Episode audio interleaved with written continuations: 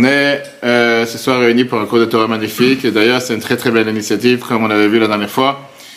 Rabbi disait qu'à chaque fois pour Shalom Bait, pour l'harmonie dans le couple, c'est bien d'avoir un cours de Torah dans la maison. Pourquoi? Parce que l'idée, c'est que les parents, je disais, l'idée, c'est que les enfants qui sont ici présents, c'est magnifique de voir que les enfants sont là, parce qu'en général, quand je donne des cours de Torah dans les maisons, les parents, ils renvoient les enfants ailleurs, ils disent allez vous amuser, allez jouer, ça dérange plus qu'autre chose. Parce qu'ils s'amusent, ils font du bruit. Là, on a des enfants qui sont tellement sages et qui sont tellement calmes et je suis sûr qu'ils sont, comme ça toute l'année, pas seulement quand il y a le cours.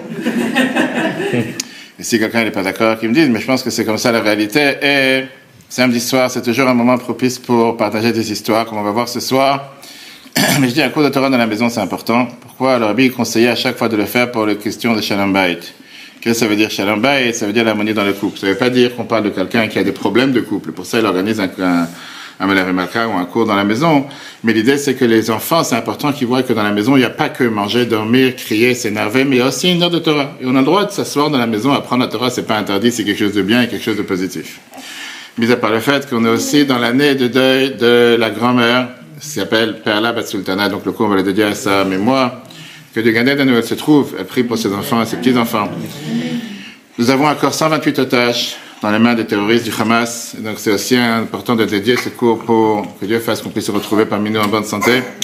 J'étais il y a un mois avec nos soldats sur la frontière de Gaza, sur quatre bases militaires, comme tous ceux qui suivent le travail de voir, vraiment sur la frontière avec nos soldats, comme je vous montrerai après dans la brochure. Et c'est important de prier pour la réussite de nos soldats. Au moment où on parle, Israël est attaqué sur six fronts. C'est important par six continents, par six pays. C'est une situation qui ne s'est jamais passée depuis 3000 ans d'histoire. Mais depuis 3000 ans d'histoire, Dieu nous a toujours aidés. Dieu a toujours fait en sorte qu'on puisse surmonter nos ennemis et que Dieu fasse que nos soldats réussissent à éradiquer le mal, à éradiquer les ennemis qui se trouvent et qui veulent du mal d'Israël dans tous les continents et dans tous les pays. Et qu'on puisse entendre que des bonnes nouvelles de nos soldats tous les jours et ne plus entendre, comme malheureusement on s'est habitué les derniers trois mois tous les matins, qu'on fait savoir encore deux morts, encore trois morts, encore cinq morts. C'est devenu presque une norme, on s'imagine pas que chacun d'entre eux, c'est un monde entier, c'est des familles entières qui sont on doit prier, comme je dis, pour tous ceux qui parfois tombent dans la déprime.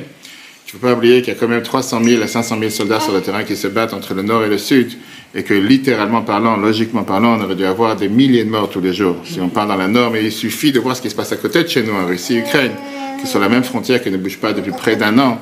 Il y a des milliers de morts tous les jours qui se tuent entre eux. Et là, on a la protection divine, mais néanmoins, chaque juif qui part et chaque soldat qui nous quitte, c'est énorme. On doit demander à Dieu qu'on n'entend plus ces mauvaises nouvelles tous les jours et que nos soldats réussissent et que le peuple juif soit protégé partout où il se trouve. Tout à l'heure, je disais que les enfants ils sont sages, mais il y a des exceptions. C'est ce qu'on va voir justement, mais c'est bien d'avoir du bruit. Chers amis, ce qu'on va voir ensemble ce soir, je pense que c'est un dossier très intéressant, c'est comment faire en sorte pour couper nos enfants en morceaux. Comment on fait pour couper nos enfants en morceaux? C'est quoi la question? Une histoire rarissime. Une histoire qui s'est passée, qui s'est presque passée, qui aurait dû se passer, qui ne s'est pas passée.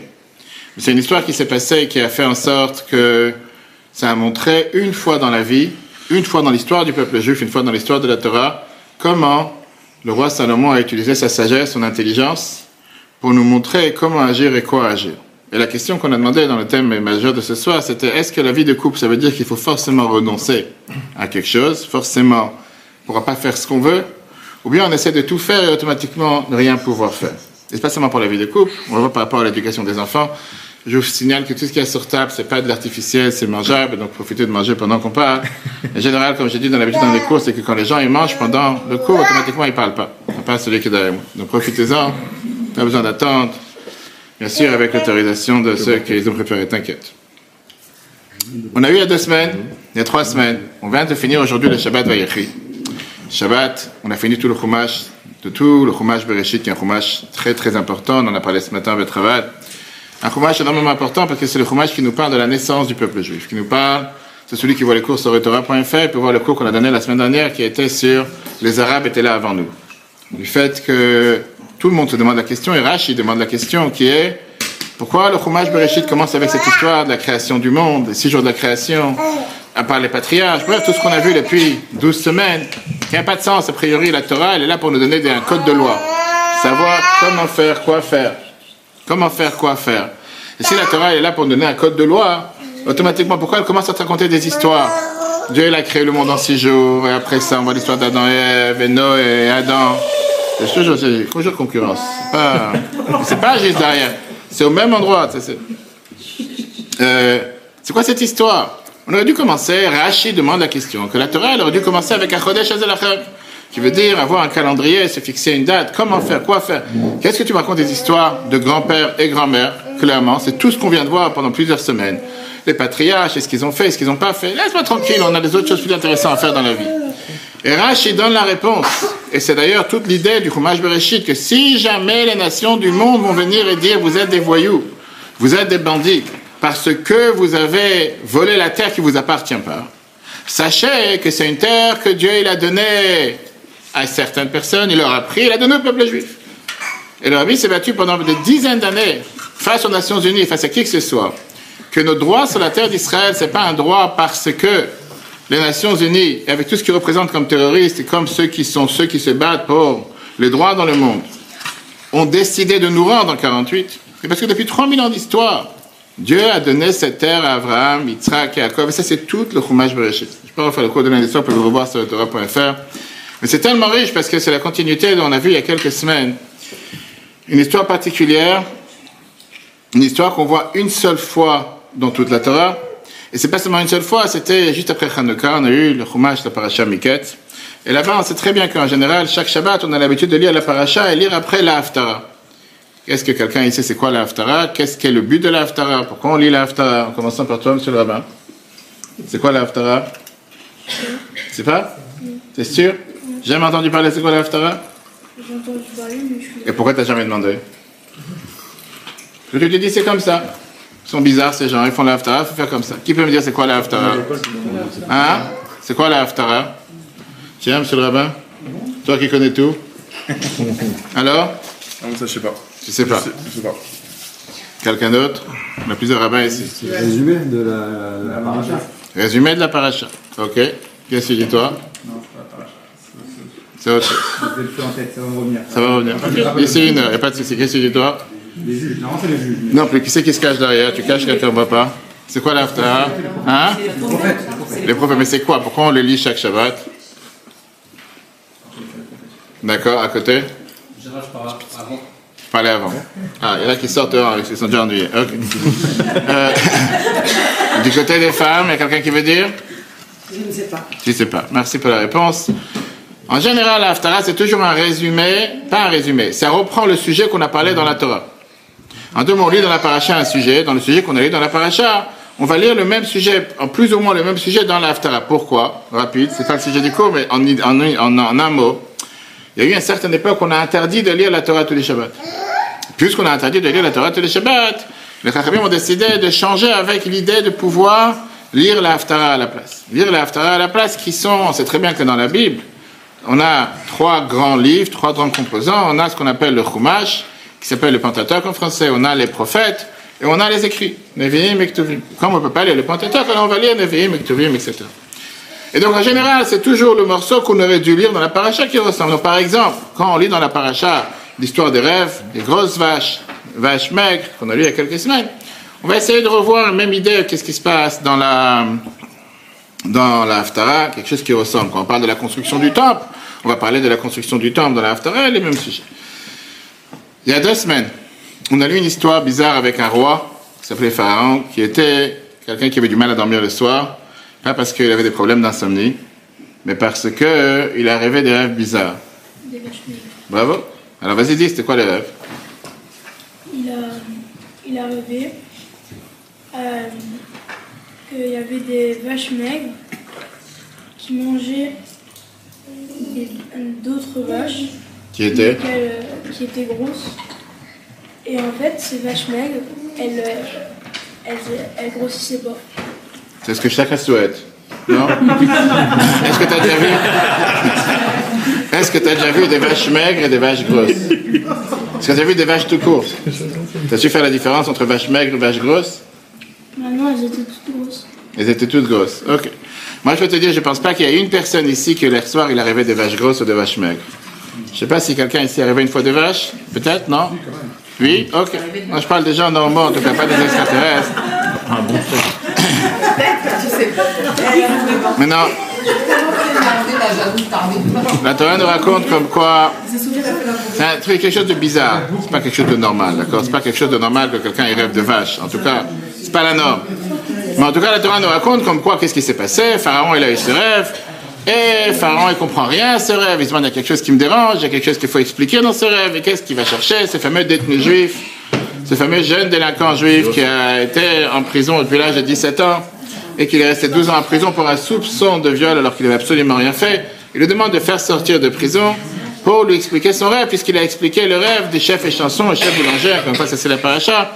Et il lui dit, écoute, tu m'as merveilleusement expliqué le rêve, il lui a dit qu'il y aura des années de famine, il y aura des années d'abondance, il faut mettre de côté, etc.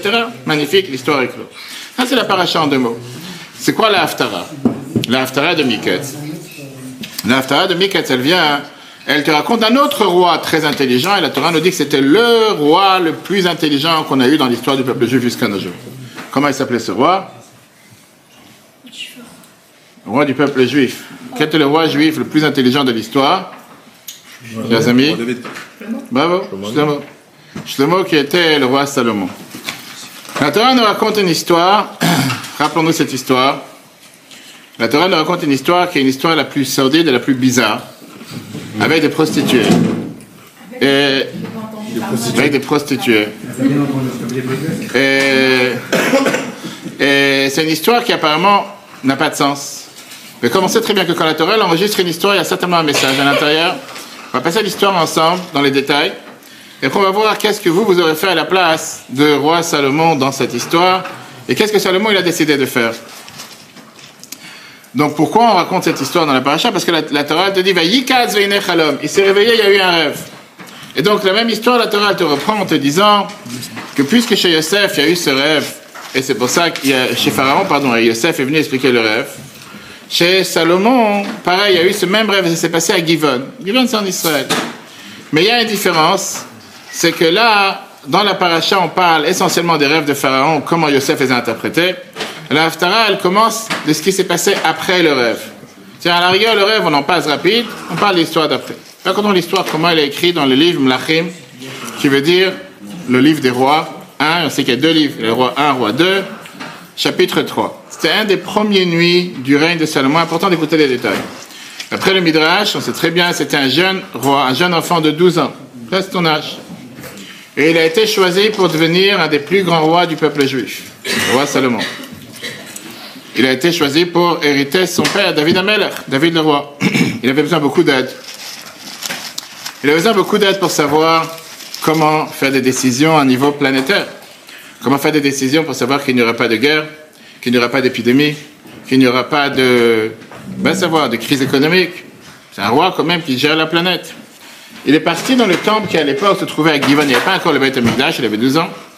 Il y avait le Mishkan, qui était le tabernacle, qui était le temple qui était mobile. Dans la ville de Givon, ça, ça se trouve, si pour situer aujourd'hui dans les montagnes de Benjamin, proche de Jérusalem, ce qu'on appelle aujourd'hui pour certains compatriotes la Cisjordanie. Dans la Torah, ça s'appelle la terre d'Israël. Pour essayer d'amener là-bas des sacrifices et de demander à Dieu de pouvoir réussir dans son royaume. En plein milieu de la nuit. Il rêve que Dieu vient et lui demande une chose. Dieu lui dit, Sheal ma. Demande-moi une chose, qu'est-ce que tu veux que je te donne? Une chose. On parle du futur roi du peuple juif. Dieu lui dit, demande-moi une chose, je t'accorde. Ce que tu veux, mais une chose. Mais on sait très bien que le roi Salomon lui aurait pu demander tout. Vous pouvez demander la sécurité, vous pouvez demander la paix, vous pouvez demander l'argent, vous pouvez demander la beauté, vous pouvez demander la richesse, vous pouvez demander tout ce qu'il voulait sur terre. Dieu lui dit, demande-moi une chose. Et avant de continuer, il va faire le tour de table. Dieu il vient chez- chez toi ce soir en rêve et te dit, donne-moi une chose, je te donne. Qu'est-ce que tu demandes?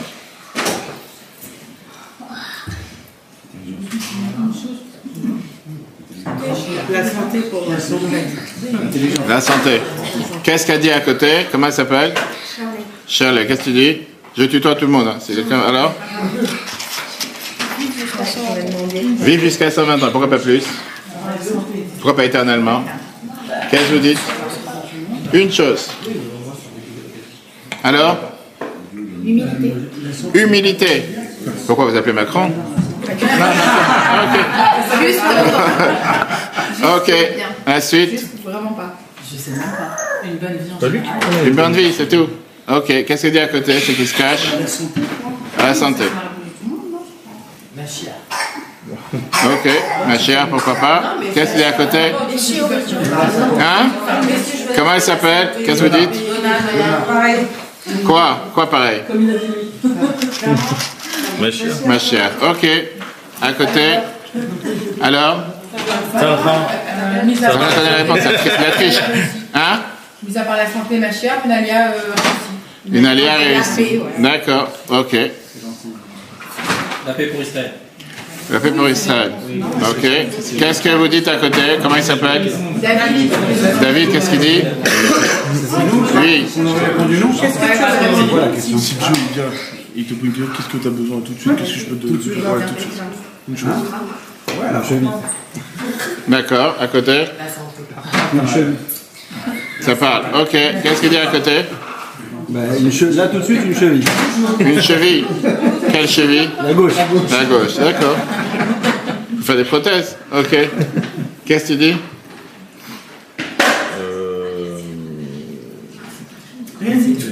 Non, Donne-moi le temps de réfléchir. Dis-lui que tu reviens. Dis-lui reviens une autre fois.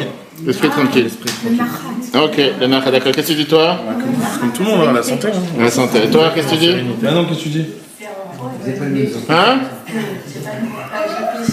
Réfléchir. Continue à réfléchir pour que je. Chers amis, la vérité, c'est que c'est une question qu'on doit se poser. Là, on parle d'un enfant de 12 ans. D'accord Et Dieu il vient, il lui demande cette question en lui disant Sha'al Ma'etenla, viens, dis-moi, qu'est-ce que tu veux que je te donne? Shlomo Melech, il répond, je vous dis la phrase V'natata la avadecha lef shomer. Donne à ton serviteur un cœur pour comprendre, pour pouvoir juger ton peuple et faire la distinction entre le bien et le mal. Qui veut dire Shlomo il demande d'avoir l'intelligence et la profondeur intellectuelle pour pouvoir savoir qu'est-ce qui, c'est- qu'est-ce qui est devant lui, faire la distinction entre le bien et entre le mal, entre la vérité et le mensonge. Dieu il lui dit, je te félicite pour le choix, et Dieu il lui promet qu'il va avoir la sagesse, la réussite dans tous les domaines.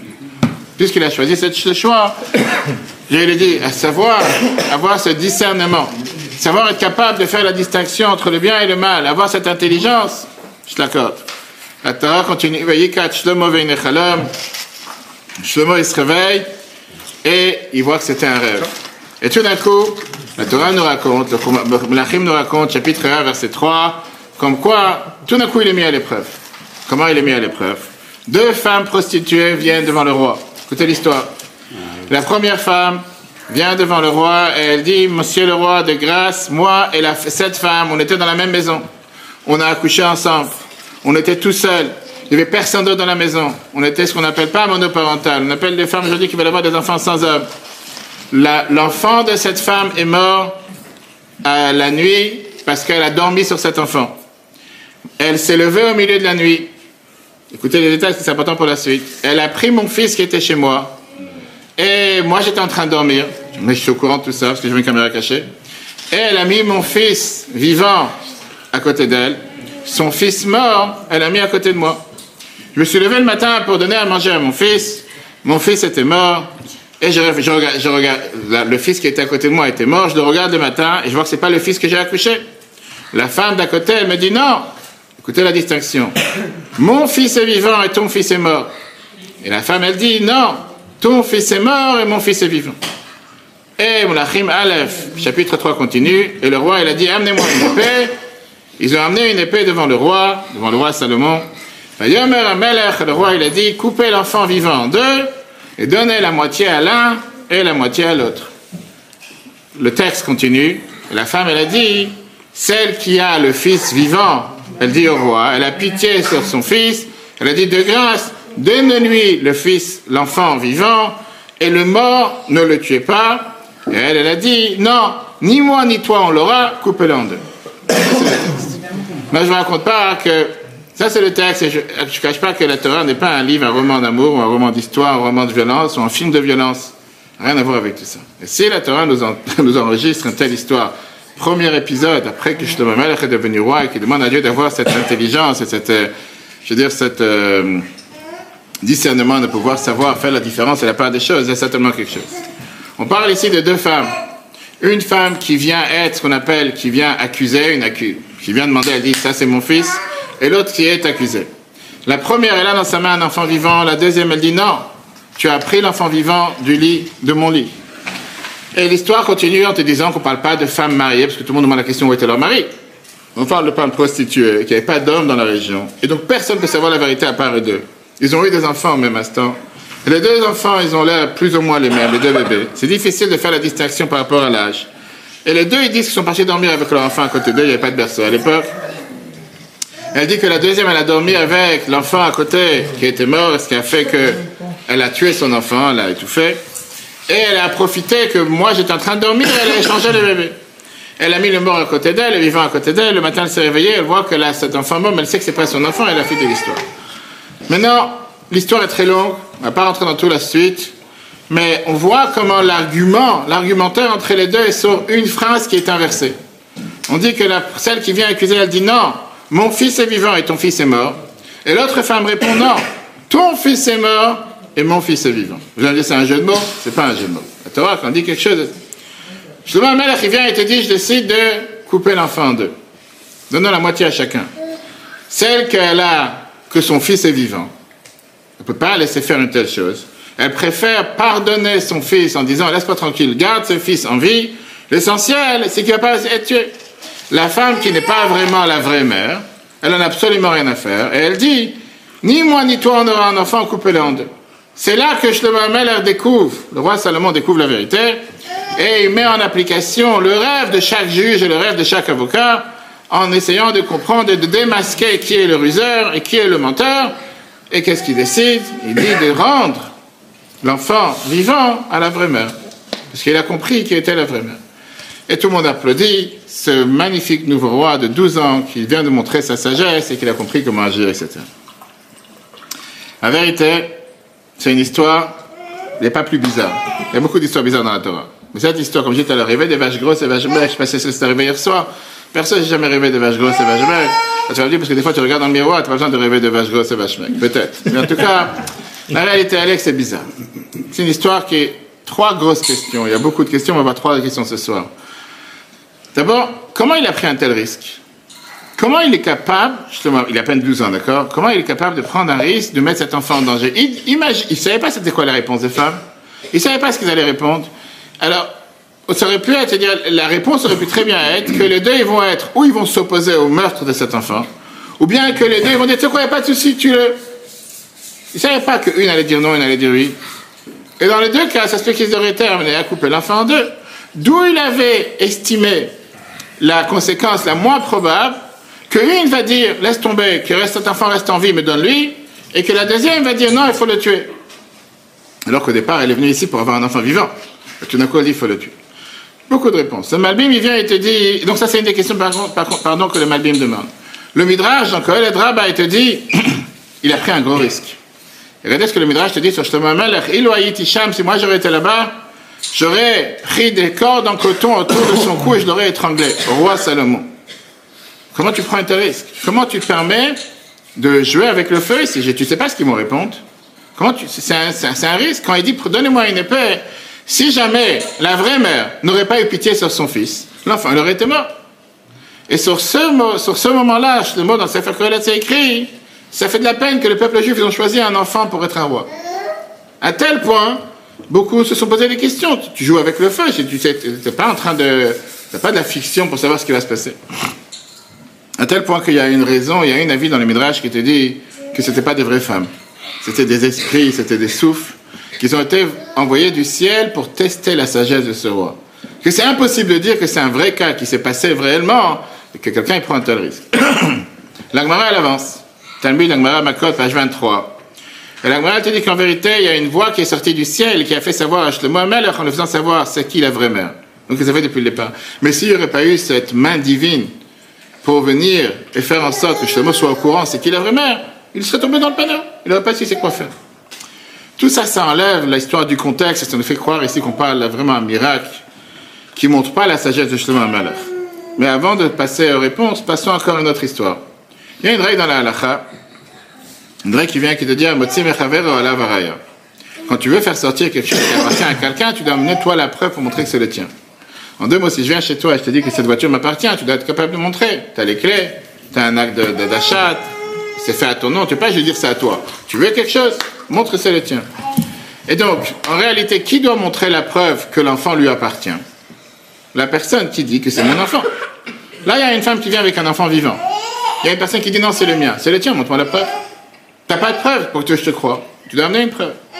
Pourquoi Shlomo il a besoin de faire venir ici une épée Quelque chose bizarre. J'ai d'abord, qu'est-ce qu'il fait un enfant de 12 ans avec une épée? T'as une épée dans ta chambre? Non, pas besoin, je pense pas. En tout cas, j'espère pas. Hein? Il n'a pas 12 ans. il a 11 ans. Ok, Il a 10 d'accord. d'accord. Troisième question. Troisième question, c'est une question que le Chida, le Rabbi Chaim Yosef David Azoulay demande. Il dit la question qui dérange le plus, et c'est quoi cette cruauté ici? Cette femme qui est venue au départ avec l'enfant vivant qui n'est pas la sien, elle vient et elle dit non, couple. Au départ, elle est venue pourquoi? Pour repartir avec un enfant. Pourquoi elle a fait l'échange d'abord? Elle a fait l'échange parce qu'elle s'est dit j'ai pas envie d'avoir l'enfant mort, j'ai envie d'avoir l'enfant vivant. J'ai envie d'avoir l'enfant vivant, et là, elle est prête à dire devant le roi Salomon, couple en deux, j'en ai rien à faire, tue-le. Qu'est-ce que tu cherchais Tu cherchais un enfant vivant? Depuis le départ, si tu voulais pas avoir un enfant vivant, eh ben si c'est comme ça, laisse-le chez sa vraie mère, que tu te prends la tête? Qu'est-ce qui se cache dans cette histoire? Quel est le secret de cette histoire? Quelqu'un peut vous donner une réponse? Quel est le secret? Qu'est-ce qui se cache? Il y a ici un message énormément profond, et ça c'est le thème du cours de ce soir, le thème du sujet qu'on voit ensemble ce soir. C'est qui? C'est la police? D'accord. Toi, c'est le roi Salomon qui. Ok. Hein, hein? D'accord. Vais juste pour les réponses. La sagesse. Ok. Euh, il attendait que les questions passent pour venir juste pour les réponses. Ok. Il y a plusieurs réponses intéressantes. Ce qu'on va voir ce soir, on va voir deux réponses. On va voir la réponse du Malbim et on va voir aussi la réponse chassidique à cette histoire, une réponse tellement, tellement riche que le Rabbi nous a appris, qu'il nous a enseigné, et qui est tellement important. Pourquoi? Parce qu'on doit le comprendre, qu'il y a ici un message énormément riche pour l'éducation et pour le couple. La première histoire, la première explication, le Malbim nous dit, il vient te dire que Shlomo Amalek, le roi Salomon, il savait depuis le départ que celle qui vient avec l'enfant, c'est une menteuse. Et il savait très bien qu'il était sûr à 100% qu'elle allait tomber dans le panneau qu'il allait lui passer. Elle allait tomber dans le piège. Et le fait d'avoir, d'être venu soi-disant avec l'épée, c'était juste un théâtre pour montrer aux gens quelque chose que, il voulait montrer comment il est intelligent. Pardon, mais en vérité, depuis le départ, il savait avec qui il a affaire. Comme j'ai dit tout à l'heure, que si on réfléchit vraiment profondément à l'histoire, on voit à Shabbatov, si on, vous êtes venu pour les réponses. On va vous débriefer les questions. On est en train de parler de l'histoire du roi Salomon avec les deux enfants dans laquelle il a demandé de couper un enfant en deux. Vous connaissez l'histoire Jamais entendu parler, je vais répéter juste après. Avant son réponse, on va découvrir. Euh, il savait depuis le départ, on a dit tout à l'heure qu'il y a deux faiblesses dans cette histoire, il y a deux points faibles. Premièrement, cette femme qui vient avec l'enfant vivant, elle n'a aucune preuve à son histoire. Se peut qu'il a pris de la rue. Qui dit que c'est ton enfant, numéro un. Et donc, demande, elle ne peut pas dire, bon, j'ai pas de réponse, va rentrer chez vous, je sais pas quoi vous répondre. Mais là, c'était comme mettre en test, qu'est-ce qu'il va répondre? Deuxièmement, j'ai dit tout à l'heure, fallait entendre tous les détails. J'ai entendu les détails, elle disait quoi? Que pendant que je dormais, alors que mon enfant est vivant, elle a échangé les enfants. Si tu dormais, comment tu es au courant? Quoi, il y a une caméra cachée, tu as vu sur ton portable, il y a quelque chose qui enregistre. Je dis, pendant que j'étais... Peut-être c'est pas vrai. Peut-être depuis le départ, c'était ton enfant qui est mort depuis le départ. C'est pas ton enfant qui était en vie. D'où tu sais une chose pareille?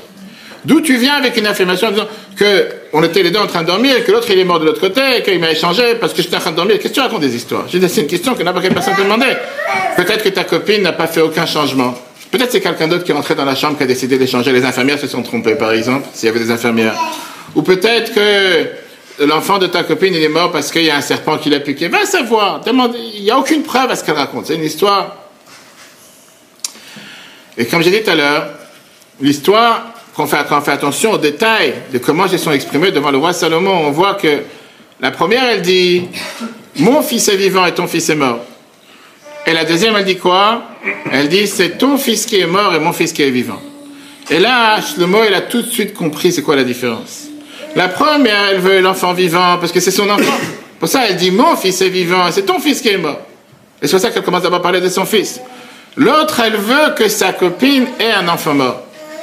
Elle n'a rien à faire que ce soit son fils ou pas. Elle est tellement jalouse que son fils, il a un- que sa copine, elle a un enfant vivant. Et donc, elle est prête de tout faire pour lui enlever cet enfant, mais en réalité, elle n'est pas intéressée à éduquer un enfant étranger. Elle n'a pas besoin d'avoir cet autre enfant. La seule chose qu'elle veut, c'est que sa copine n'ait pas un enfant vivant. Et c'est pour ça qu'elle commence en disant Ton fils est mort et c'est mon fils qui est vivant. L'inverse, c'est la première. Et dans cette nuance, Elle est bizarre cette phrase.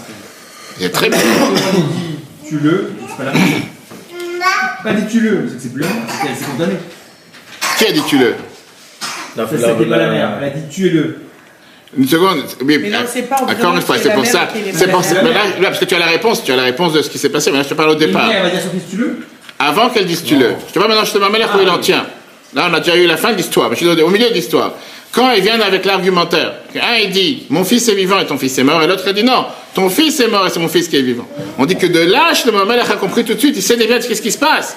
De la, manière comment elle s'est exprimée, qu'elle n'est pas intéressée à avoir un enfant vivant. Elle veut pas que l'enfant de l'autre soit vivant. Alors que l'autre, elle vient en disant c'est mon fils qui est vivant, je veux avoir juste quelqu'un, un enfant qui soit vivant. Shlomo, il a ici compris un message. Shlomo, il a compris ici quelle est la puissance de la jalousie. Shlomo, il a compris ce que la Mishnah nous dit, que la jalousie peut faire parfois disparaître une personne de la planète. Il a compris que parfois la jalousie, c'est quoi? C'est que la beauté de l'autre me dérange. Tout le temps que je ne vois pas comment tu es belle ou comment tu es beau, ça ne me dérange pas qui je suis. Mais dès que je vois quelqu'un de beau en face de moi, une femme belle ou un homme beau, tout d'un coup je dis, c'est pas possible qu'il soit plus beau que moi.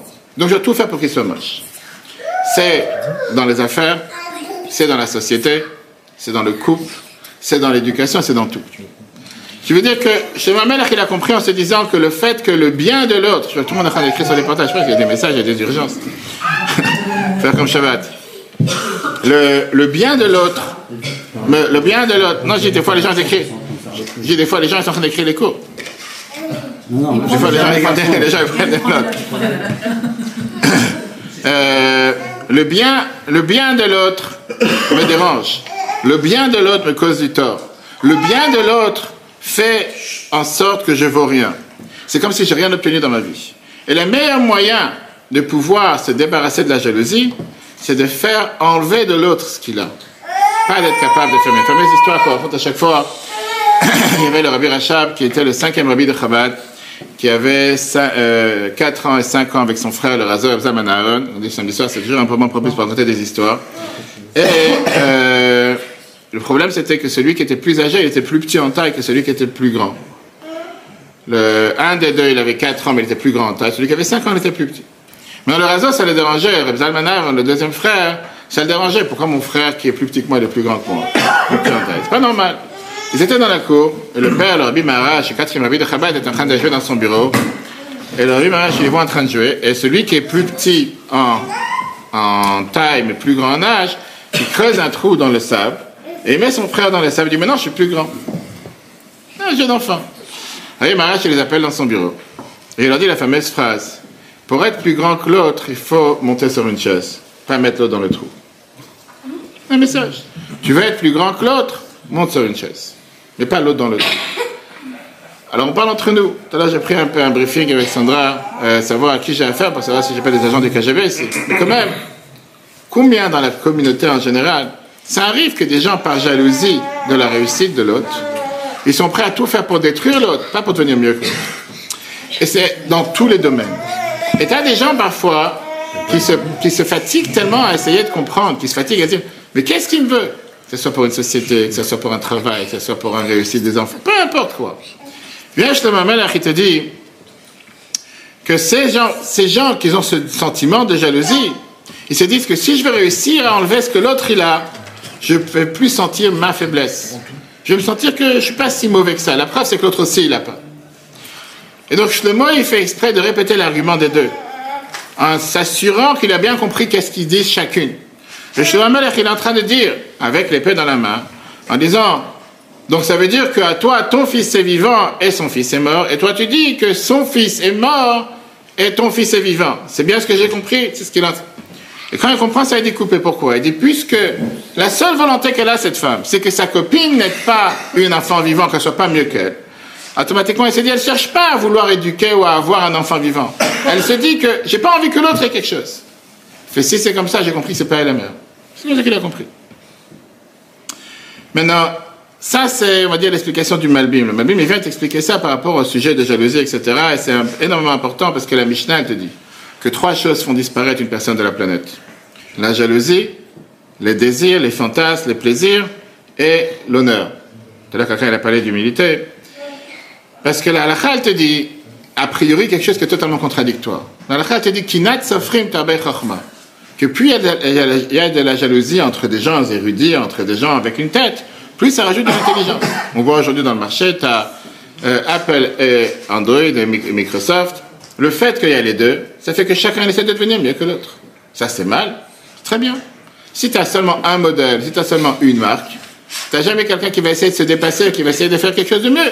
Le fait que tu as deux marques concurrentes et que chacune n'est pas là pour détruire l'autre, chacune est là pour montrer comment on est mieux que l'autre. Et donc Apple, ils font sortir l'Apple 15, Samsung, ils vont sortir le truc 8, l'autre va sortir le 2. l'autre- et chacun va essayer de voir qu'est-ce que je peux faire comme l'autre ou mieux que l'autre. Et pourquoi pas, c'est très bien. La Torah te dit, Safrin, t'avais vraiment au contraire. Tu as le droit d'avoir deux entreprises, une en face de l'autre, et qu'une essaie de faire mieux que l'autre.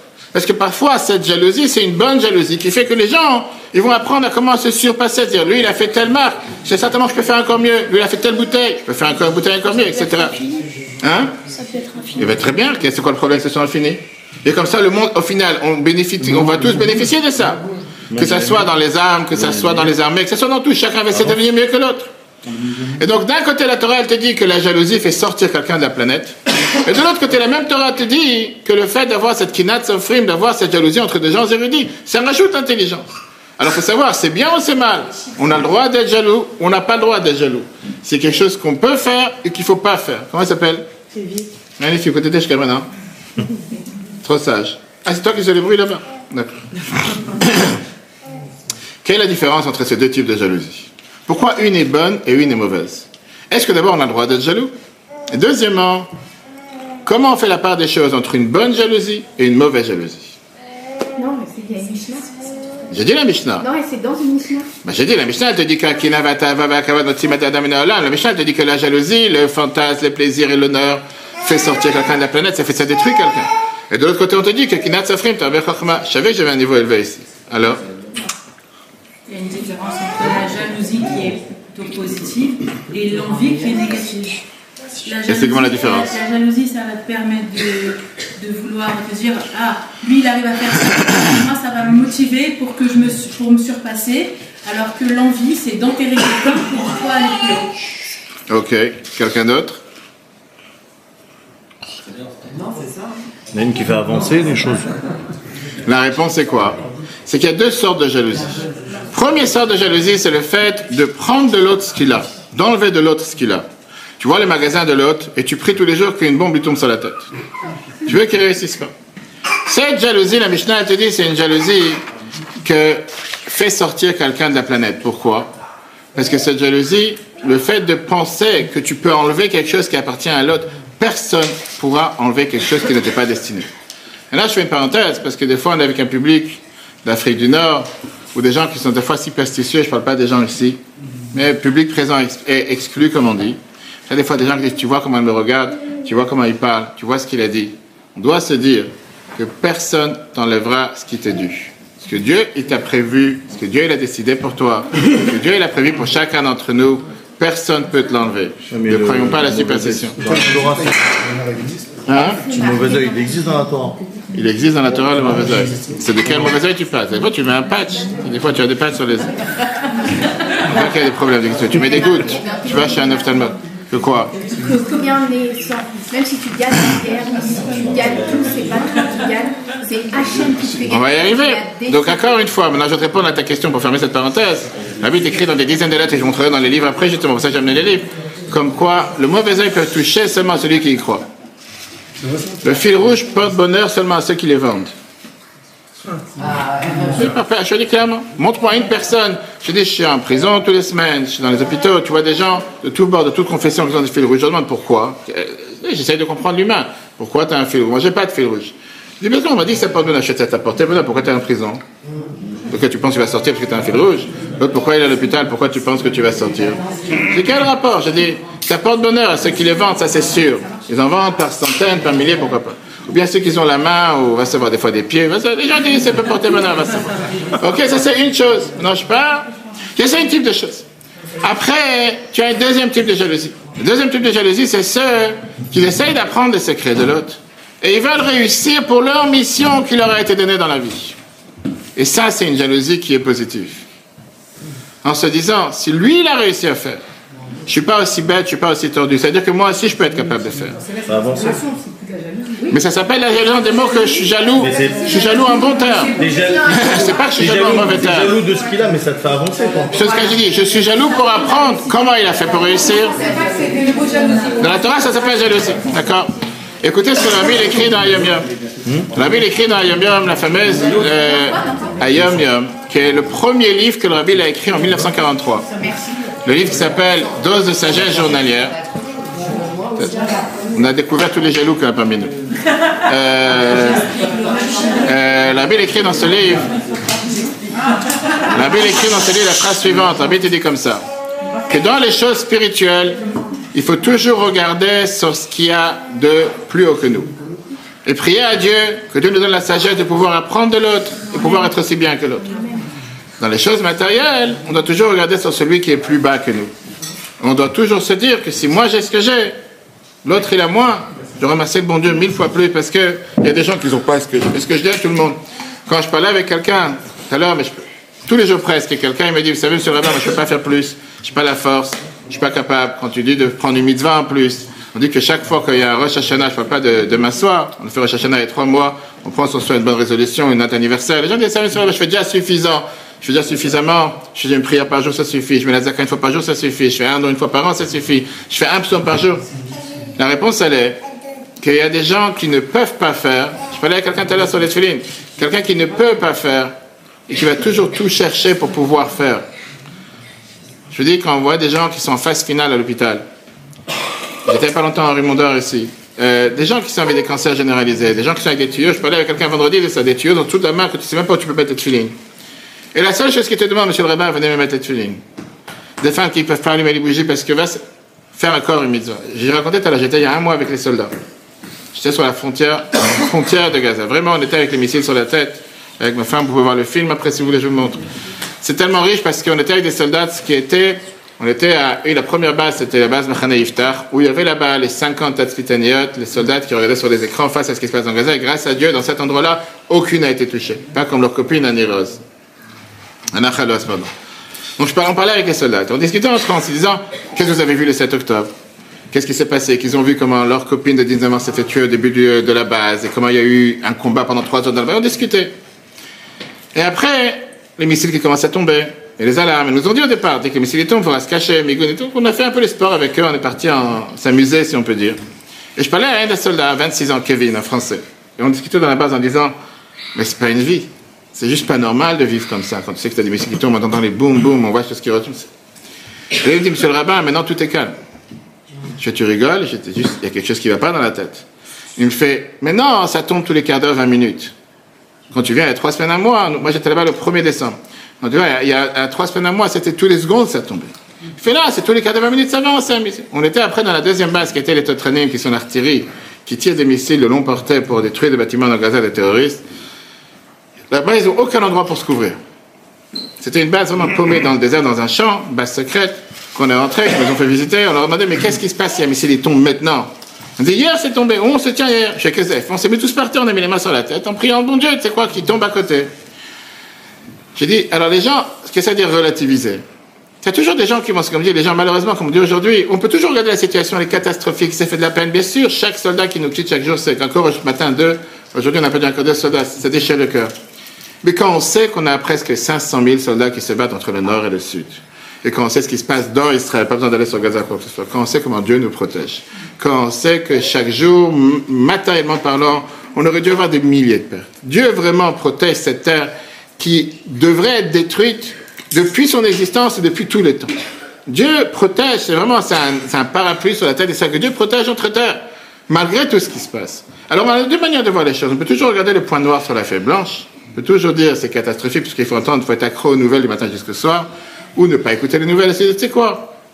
Dieu nous a protégés, continuera à nous protéger. Pas pour ça qu'il faut avoir peur et paniquer. Il faut agir comme il faut. On parlait maintenant des allumages de Hanouka il y a des semaines. Et malheureusement, c'est on a affaire avec des juifs parfois gauchos, laïcs, libéraux, qui eux-mêmes ont appelé l'armée ou la police pour dire que les allumages de Hanouka étaient annulés cette année. On a organisé des allumages comme on organise chaque année avec le maire de Ponto à la mairie de Ponto, à la mairie de Fontainebleau avec le maire. Et j'avais le dirigeant des renseignements généraux qui m'a appelé trois jours avant Hanouka en me disant, Monsieur Lama, j'ai entendu que les allumages ont été annulés. Je fais, qui a dit ça? Il m'a dit qu'une certaine organisation juive a dit qu'il faut faire profil bas. Parce que la France, c'est Hitler qui est à la porte et qui tape sur chaque porte juif. Et donc, il faut absolument annuler les allumages, il faut enlever les kippotes. Je fais, moi, j'ai jamais dit. Moi, je ne représente pas cette organisation. Et les allumages se maintiennent. Demain soir, on a la mairie de Pontefilet. Oui, je sais parce que j'ai parlé avec le maire. il m'a dit qu'il sera là, grâce à Dieu, il y avait beaucoup de monde. Il me dit, moi aussi, je vais vous dire que je serai là cette année, malgré qu'il n'était pas là. Mais laissez-moi de côté derrière, j'ai pas envie de me montrer ni quoi que ce soit, directeur d'enseignement généraux. Et je lui disais que c'est pas à nous de se cacher. Nous, on n'a rien fait de mal. C'est pas nous qui sommes partis tuer, torturer, brûler, violer, découper 1400 innocents dans leur lit un matin comme des lâches. Nous, on est là pour propulser la paix, la lumière. Et notre devoir, c'est de continuer notre vie et d'agir avec fierté pour qui nous sommes. Ce message de lumière, c'est un message que nous avons encore plus le devoir de faire épanouir. Bien sûr, j'ai ces non-juifs sont là pour pousser à faire encore plus le bien. C'est-à-dire au contraire, mais au contraire, il faut surtout pas annuler, continuer. La mairie de Fontainebleau, c'était la même chose. Il y avait le, le représentant de la mairie. Il y avait Napoléon Bonaparte derrière qui dormait dans son bureau. Et je dis, c'est tellement important parce que quand on parle justement de ce terme de jalousie, au contraire, on doit se dire, qu'est-ce que ça veut dire relativiser? Il y a des gens qui vont toujours regarder les choses avec le point négatif. Tout va mal. Tout est mauvais. Quand je vous dis le nombre de textos que je vois, les gens disent, la situation actuelle, en attendant, tous ces gens-là, ils sont tous partis en vacances. Ils sont tous partis faire du ski parce que la situation actuelle ne les a pas dérangés. C'est juste pour venir prier au Betrabat que la situation actuelle. C'est juste que pour faire un don, la situation actuelle. Ils sont tous partis en vacances. Je dis à un moment, il faut se dire, arrêtons de jouer en disant avec la panique, la peur. Parce que le peuple, les juifs, on est protégés. Et bien sûr, c'est pas pour ça qu'il faut aller maintenant dans des quartiers, de des endroits que, même en Israël, il y a des quartiers qu'on ne met pas les pieds. Il y a des endroits que. Mais revenons avec comment le rabbi fait monter d'un cran toute cette histoire. Le rabbi te dit pas seulement que c'est pas quelque chose de mal d'être jaloux, mais c'est une mitzvah d'être jaloux. Qu'est-ce que ça veut dire, c'est mitzvah d'être jaloux? Parce que le fait d'être jaloux, ça veut dire ça te dégage de la paresse. Quelqu'un, par nature, il cherche à ne pas agir. Et le meilleur remède contre la paresse, c'est de voir quelqu'un qui a réussi plus que toi et de se dire, si lui il a réussi, c'est sûr que moi je peux réussir. Si cet homme-là, qui n'est pas capable de marcher, qui est handicapé, qui ne peut pas bouger, il vient la- au Beth Rabat pour monter à la Torah et me demande, est-ce que je dois me lever pour monter à la Torah? Je dis non, restez assis, parce que dans votre situation, vous n'avez pas besoin de vous lever. Combien quelqu'un comme nous, qui a la possibilité de marcher, qui a la possibilité de respirer, il n'a pas le droit à l'excuse en disant, j'ai pas le temps deux minutes pour mettre cette filine tous les jours. Quand tu sais qu'il y a des gens qui ne peuvent pas bouger, qui ne peuvent pas respirer, qui sont dans des états que la Torah leur dit qu'ils n'ont pas besoin de rien faire. Et néanmoins, ils veulent le faire. Combien ça oblige chacun d'entre nous de pas se dire, non, tu quoi, les tefilines, ce soir, demain, après-demain, j'ai pas le temps, j'ai autre chose à faire. Et pareil, passons pour les tefilines pour autre chose. Avec ça, la Bible explique la fameuse histoire qui s'est passée avec Rachel. C'est très bien que Rachel, on a parlé de ça aujourd'hui au centre, dans la paracha avec Vaïchi, Jacob, il ramène son fils Yosef juste avant de mourir. Il lui demande de l'enterrer en Israël alors que Yosef veut pas être enterré en Israël, veut être enterré en Égypte. Et la différence avec Jacob, c'est un, des cours de ce matin, que notre devoir c'est de rester en dehors d'Israël pour pouvoir aider le peuple juif, etc. Mais au départ, Jacob, il lui dit à Yosef, je sais que tu as dans ton cœur quelque chose contre moi. Parle à son fils. Et il lui dit pourquoi? Parce que j'ai pas enterré ta mère dans un cimetière, elle est enterrée en pleine route. Bethlehem, Derech Ephrat, c'est même pas dans un cimetière en pleine route. Et je sais que tu voulais que ta mère soit enterrée dans le caveau des patriarches. Elle n'est pas enterrée là-bas. Et Yaakov qui lui explique que c'est un message que Dieu l'a donné pour protéger le peuple juif, etc. Mais là, je reviens sur une autre phrase, que cette même Rachel, qui est considérée la mère du peuple juif, la Torah nous dit, va Rachel. Rachel était jaloux de sa sœur. Et elle lui a dit, j'ai aussi d'avoir, elle a dit à son mari, donne-moi des enfants. Comme si c'est un coup de baguette magique. Donne pas des enfants, ça marchera pas. Comment est-ce possible que la Torah te dit un mot qui est apparemment mauvais sur Rachel en lui disant elle est jalouse de sa sœur Comme si c'est quoi C'est la norme d'être marié et d'avoir des enfants Il y a malheureusement beaucoup de couples qui n'ont pas d'enfants. Et il y a beaucoup de couples que Dieu ne leur a pas donné un enfant tout de suite. On parle avec quelqu'un en ce moment, femme et sœur, avec un couple qui sont mariés vraiment récemment et qui demandait, on a eu le voyage des hommes à New York, on a eu le voyage des femmes, sur le il y a un mois et le voyage des hommes il y a deux semaines. Et il demandait à tout le monde, il faut absolument écrire, demander à rabbi d'avoir un miracle pour qu'on puisse avoir un enfant. J'ai dit, monsieur, tu viens de te marier. De quoi tu parles? J'ai quelque chose qui a un coup de baguette magique, on s'est marié, il faut avoir un enfant le lendemain. Je me rappelle toujours, dans les dollars du dimanche, j'ai eu la chance d'être avec le rabbi des centaines de fois. Et quand le rabbi donnait les dollars du dimanche, il y a une fois une femme qui est venue et qui a demandé au rabbi, je voudrais avoir une bracha pour avoir un enfant. Et le rabbi lui a dit, Amen, Bekarov, que Dieu fasse ça se passe prochainement. Elle fait, mais rabbi, je voudrais avoir un enfant, je voudrais une promesse. Le rabbi dit, ça doit prendre quand même neuf mois, non Qu'est-ce que tu veux avoir un enfant? Tu veux que je te ponde un enfant ici tout de suite Tu as des gens, c'est tout de suite, non, viens de se marier, va avoir un enfant. Je fais, y a? C'est écrit quelque part, Dieu, il a, signé un contrat que tu t'es marié, tu dois avoir un enfant le lendemain. Dieu, il a signé un contrat qu'on doit marcher sur deux pieds. et pas avec des béquilles. Dieu il a signé sur un contrat qu'on doit respirer sans machine d'oxygène avec nous. Je connais des gens que toute la journée ils trimballent un bonbons d'oxygène, ils ont des lunettes d'oxygène, et c'est comme ça qu'ils vivent. Et ils sont heureux comme tout.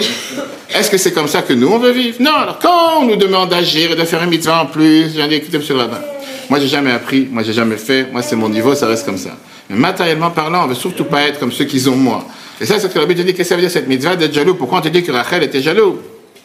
Pas parce qu'elle était jaloux par rapport à sa sœur, mais elle s'est dit j'ai compris que si ma sœur est là, ça veut dire que Dieu me donne les capacités d'aussi avoir. Donc je veux tout faire pour aussi pouvoir avoir. Dans une fameuse lettre, Rabbi écrit encore une fois dans les livres que je montrerai plus tard dans les God Kodesh, volume 18, page 157. Rabbi, tu me dis que tu souffres de ce- cette notion de jalousie, que tu es jaloux de, tes amis qui réussissent plus que toi, alors que toi as envie d'apprendre. C'est étonnant ta phrase. Parce que nos sages nous disent qu'une bonne jalousie, c'est au contraire, c'est quelque chose qu'il faut rajouter. Et par, parfois, vouloir être jaloux, c'est se dire, c'est lui il a réussi, je suis aussi capable de réussir, je veux tout faire pour réussir. Pas souhaiter la défaite de l'autre, pas souhaiter le mal de l'autre, au contraire, je sais que l'autre est réussi, ça veut dire que moi aussi je peux réussir. Ça, c'est le malbim. Mais je dis, ça c'est l'approche, on va dire, générale. C'est pas vraiment de la, la jalousie. Si là, je, je veux également aller plus loin pour également. Ah, c'est comme elle a dit tout à l'heure, ça s'appelle pas forcément jalousie, mais dans la Torah, ça s'appelle le même mot pourquoi. Parce que ça veut dire je suis jaloux. C'est pas en bon, malheureusement en français, le mot jalousie, c'est une connotation négative. Ouais. Mais dans la Torah, C'est plus c'est-à-dire le fait de savoir que l'autre est là. Je veux dire automatiquement, je vais tout faire pour pouvoir le faire. Si l'autre est capable de faire cette mitzvah, pourquoi moi je vais pas la faire? Moi aussi j'ai envie de la faire. C'est d'ailleurs une des raisons pourquoi la Torah te dit que quelqu'un qui fait un don en tzedakah, c'est bien de le propager, c'est bien de le faire savoir, pas pour amener la jalousie. Parce que le Rajba te dit mitzvah, le fasem, c'est mitzvah. C'est mitzvah de propager celui qui fait mitzvah. Que quelqu'un dise, c'est lui que je connais sa situation. Je peux pas forcément faire un tel don et néanmoins il fait des dons pareils. Moi, que je connais ma situation, c'est sûr que je peux faire, donc je vais faire encore plus. Pourquoi on dit que les dons, il faut les faire. euh, Je vais raconter une histoire Tu de samedi. dire non Je vais raconter une histoire de samedi soir. On dit que samedi soir, on raconte toujours des histoires. Le Rabbi, était à Paris de 1933 à 1941. Et il y a une fois un juif qui est venu le voir et qui lui a demandé de donner tzedakah, de faire un don en tzedakah le soir. Et ce juif, Rabbi était dans la synagogue à Paris. Et ce juif, il répond en disant, moi on m'a toujours dit que la nuit on fait pas de dons. La nuit on sort pas d'argent. On sort pas d'argent la nuit. C'est un mauvais signe, il va tomber le lustre sur la tête. Là, c'est vrai, quelque chose va t'arriver. On n'a pas de. Rabbi, entend cet échange. Rabbi, à l'époque, il a moins de 40 ans. Il est à Paris. Il va voir son beau-père, le Rabbi précédent. Il lui raconte l'échange qu'il a entendu. Que quelqu'un, est parti lui demander un don le soir, Marie ou quoi que ce soit. L'autre lui a dit, on m'a dit que le soir, on ne donne pas de don. Le Rabbi précédent qui lui répond, cet homme-là, certainement, ne donne pas de don la journée non plus. C'est le précédent. C'était des gens que tu n'as pu se dire, tu vas te dire, tu sais quoi, que Dieu fasse que la plus pire des choses que tu as pu faire, c'est de faire un don de zakat le soir. Que je dis pas là. Oui, c'est vrai dans ce que tu dis, dans l'idée que la Torah te dit que c'est bien de faire les choses de manière cachée. Mais la Torah te dit que si grâce à ton geste, tu entraînes un autre juif à faire, parfois faire faire quelque chose, une mitzvah à quelqu'un d'autre, c'est plus important que si tu l'as fait toi-même. Et quand quelqu'un peut prendre exemple sur toi, le fait d'encourager quelqu'un d'autre, c'est la plus belle des choses que tu peux faire. Et c'est pour ça que la Torah, le Rajba te dit, mitzvah, le faire simple, c'est mitzvah, c'est une mitzvah de propager quelqu'un qui fait une mitzvah. C'est ça que c'est dans la communauté. Mais encore une fois, je dis, c'est l'explication basique, mais l'explication chassidique est beaucoup plus riche. Shlomo Amelech, moi, si vous voulez, j'arrête, je peux arrêter. Parce que si tout le monde s'endort, on peut s'arrêter, non, Le roi Salomon, il avait pas, à 9h en général, à Ponto, les gens ils dorment. Ici, c'est un peu. T'es à Créteil. D'accord. Non, je suis Le roi Salomon, il pensait pas un instant, il pensait pas un instant, il pensait pas un instant lever l'épée contre cet enfant. Il y a quelqu'un qui prend l'histoire basique, comme les gens ils comprennent parfois dans la Torah, au sens simple. J'ai quelqu'un qui m'a appelé d'Israël, justement de Ranan, à la semaine dernière avec une question sur un des cours. Il me dit, mais j'ai pas compris, c'est pas possible. Je fais écoute, dans la Torah, il y a quatre manières d'expliquer les choses. Il y a le sens simple, le sens ésotérique, etc. Sens simple, personne pense, qui que ce soit ici, que le roi Salomon a demandé, amène-moi l'épée parce qu'il veut couper l'enfant en deux. C'est pas un agent du Hamas, c'est pas ce que eux ils font. Ils ne peuvent pas rêver de faire une chose pareille. Mais c'était un métaphore tellement profond pour chacun d'entre nous. Shlomo est en train de dire à la place de se disputer sur cet enfant, partagez-vous cet enfant. Tu veux dire que Qu'est-ce que ça veut dire ensemble? Ça veut dire qu'il soit un peu le tien et un peu le sien. En deux mots, on appelle ça du macronisme. Et ça, c'est le plus pire des dangers. Qui m'excuse s'il entend le cours, j'ai rien voulu contre lui, qu'il fasse sa fête. Le en même temps, c'est la plus pire des choses. Qui veut dire, la vraie mère, elle tremble, et elle est prête à donner cet enfant à la deuxième mère, parce qu'elle a compris que la plus pire des choses à faire pour l'éducation d'un enfant, c'est lui donner deux éducations en même temps qui veut dire l'éduquer avec deux échelles de valeur, ils sont égaux. Qu'est-ce que ça veut dire? Éduquer un enfant à double échelle, avec un double éducation, c'est la plus pire des choses que ne pas l'éduquer. Lui qu'il soit dans le 9-3, ou peut-être ici aussi dans certaines cités, avant des barrettes, de savon le soir, avec des chauffes, il n'a pas besoin d'avoir, de mettre un enfant avec des volontés contradictoires, qui va faire en sorte qu'il aura une vie totalement coupée, tranchée. Je dis parfois opposée. Vaut mieux qu'il vive chez l'un qu'il vive chez l'autre. On va voir tout de suite une histoire qui s'est passée avec le prophète Élie, et lui, à mon avis, exactement le même sujet. On vit aujourd'hui malheureusement dans une société qui est le en même temps. Pas seulement Macron. C'est la première fois qu'on vit dans une société dans laquelle c'est tellement facile d'être juif. Et on veut donner à nos enfants tout, mais en même temps aussi être juif. En même temps faire ce qu'il faut faire, mais en même temps faire pas forcément ce qu'il faut faire. D'avoir ce qu'on appelle cette crainte de Dieu et les plaisirs du monde. Apprendre la Torah, réussir dans les affaires. Être connecté à la communauté, mais aussi être connecté au grand monde. Ça, en même temps, c'est comme quelqu'un qui veut manger de tout, en même temps garder sur la ligne et faire attention qu'il ne grossisse pas. Ça arrive pour certaines personnes, mais pas pour tous, je peux vous confirmer. De l'autre côté, il y en a qui disent, j'ai envie de me reposer, mais travailler. Être marié et avoir cette tranquillité de gens célibataires. Éduquer des enfants, mais aussi avoir une carrière.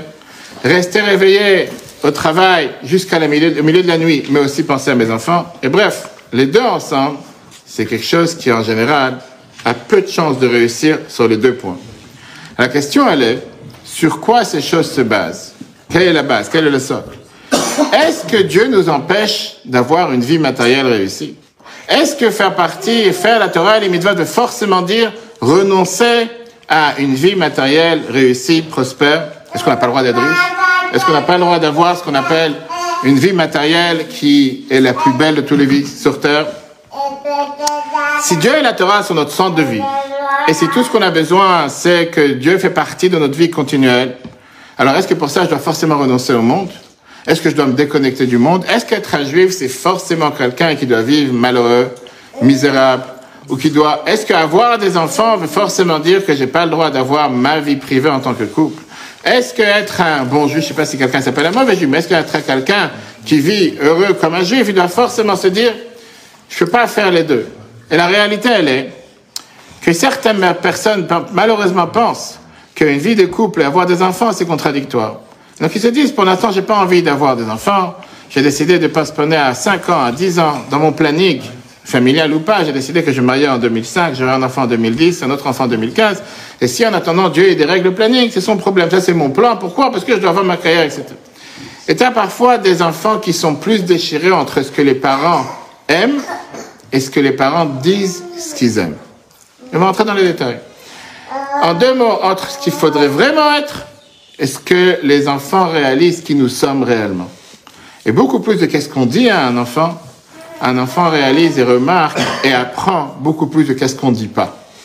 Et je reviens au premier point qu'on a, commencé le cours tout à l'heure. L'énorme importance d'avoir un cours de Torah dans une maison.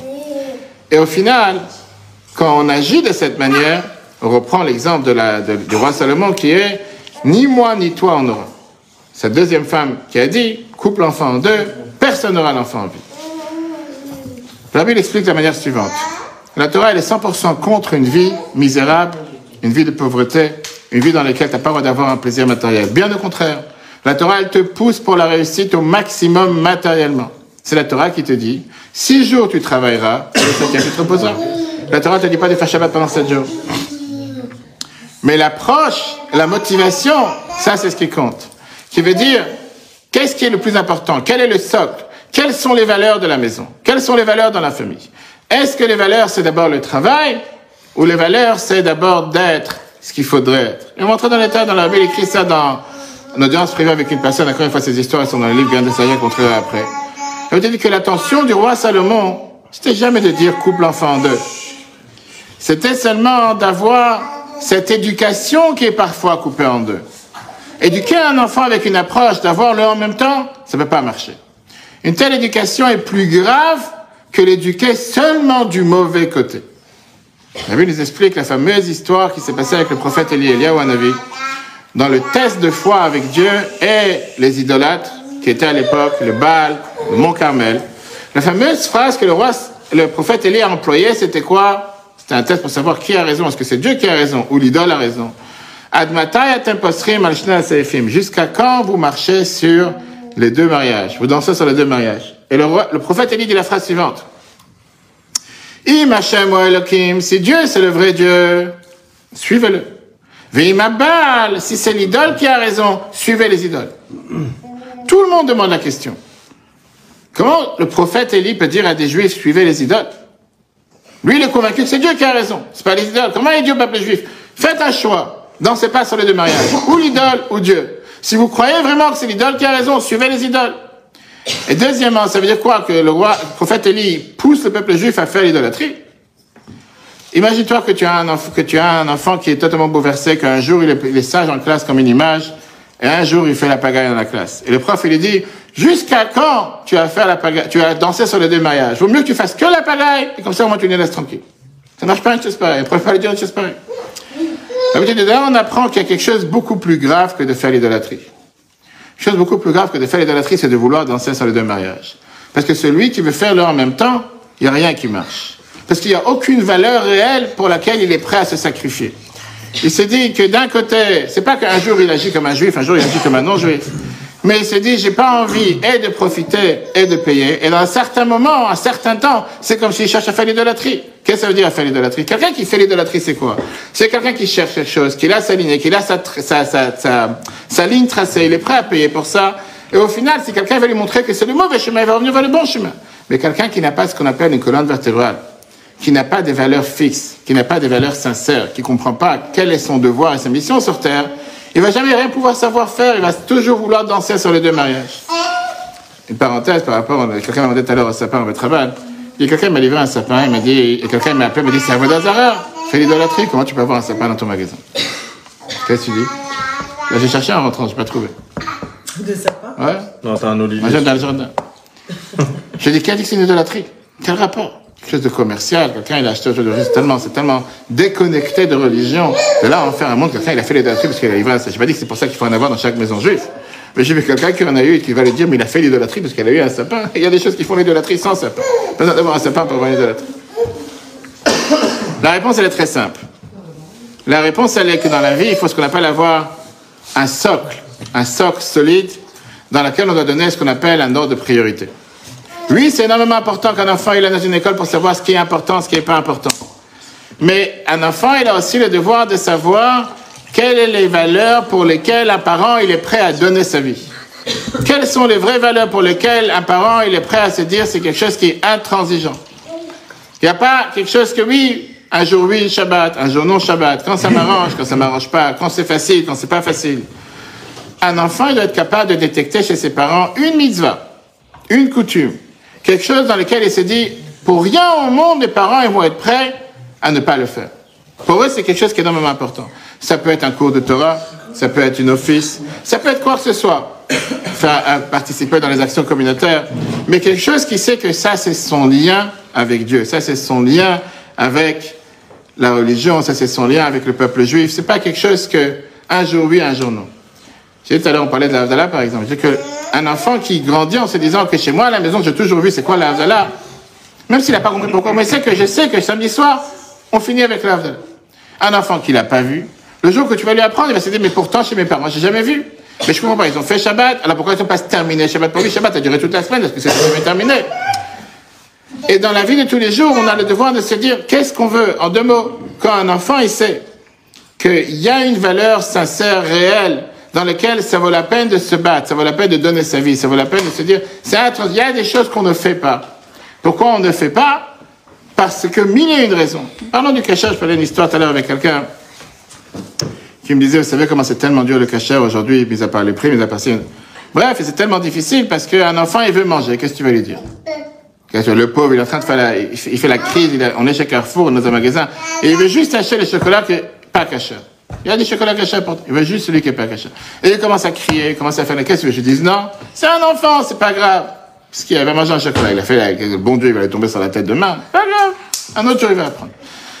Et je dis, je suis pas forcément d'accord avec cette approche. Parce que je dis, écoute-moi, si un enfant ne comprend pas qu'il y a certaines choses qu'on ne mange pas, si cet enfant il a des problèmes d'allergie, si cet enfant a des problèmes, diététiques, Si cet enfant a des problèmes avec le sucre, il a une allergie au sésame, il a une allergie au lait, qu'est-ce que tu vas dire? Ouais, c'est pas grave. Il va juste avoir une attaque après, on va appeler le SAMU. Mais c'est pas grave. Qu'est-ce qu'il y a? C'est pas, pas le bout du monde. Et ben, ça va.